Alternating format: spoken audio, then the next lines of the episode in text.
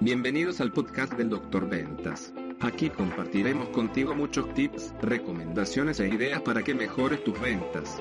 Visítanos en www.doctor-medioventas.com. Si tu principal dolor de cabeza es que no tienes ingresos en tu negocio, nosotros tenemos la solución.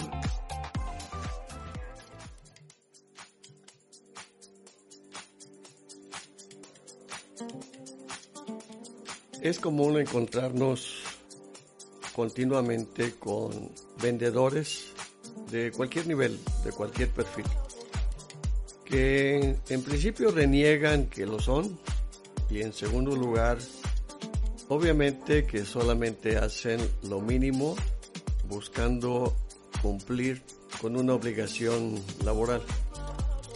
Algo que no entendemos, por fortuna para nosotros en el plano profesional, porque ahí es un área que estamos atendiendo. Algo que no comprendemos es que hay actividades en donde no hay una escuela formal y concretamente nos referimos a que no hay una escuela para vendedores.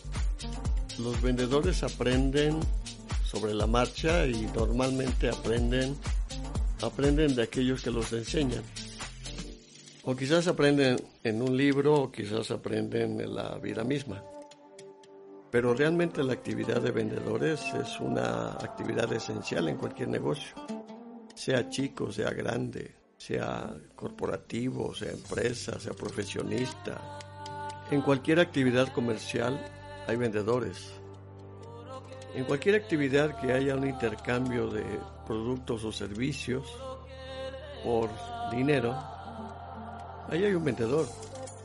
En todo negocio hay un vendedor. Entonces, la actividad es esencial y por lo tanto son necesarios los vendedores. También existe en el otro extremo los vendedores que sí les gusta vender y tenemos los vendedores que les encanta lo que hacen y además lo hacen bien. Frecuentemente en nuestros talleres y en los entrenamientos como vendedores hacemos la misma pregunta. Si bien es cierto que hay productos y servicios de excelente calidad y se venden, también es cierto que hay productos y servicios muy malos, pero muy malos, y se venden, y se venden muy bien, y se comercializan, y se comercializan muy bien. Y la pregunta que hacemos normalmente es, ¿y por qué creen que esos productos malos se venden muy bien? O esos servicios, esos lugares en donde nos dan servicio, que los servicios son muy malos, ¿por qué hay gente que va y los compra? Hay dos razones que en conjunto expresan la respuesta. Uno de ellos es porque el producto o servicio cubre una necesidad a un mercado específico. Algunos ejemplos pudiéramos utilizar. ¿Por qué existen los tianguis? De ropa, o los tianguis de comida, o los tianguis de fruta, los tianguis de alimentos.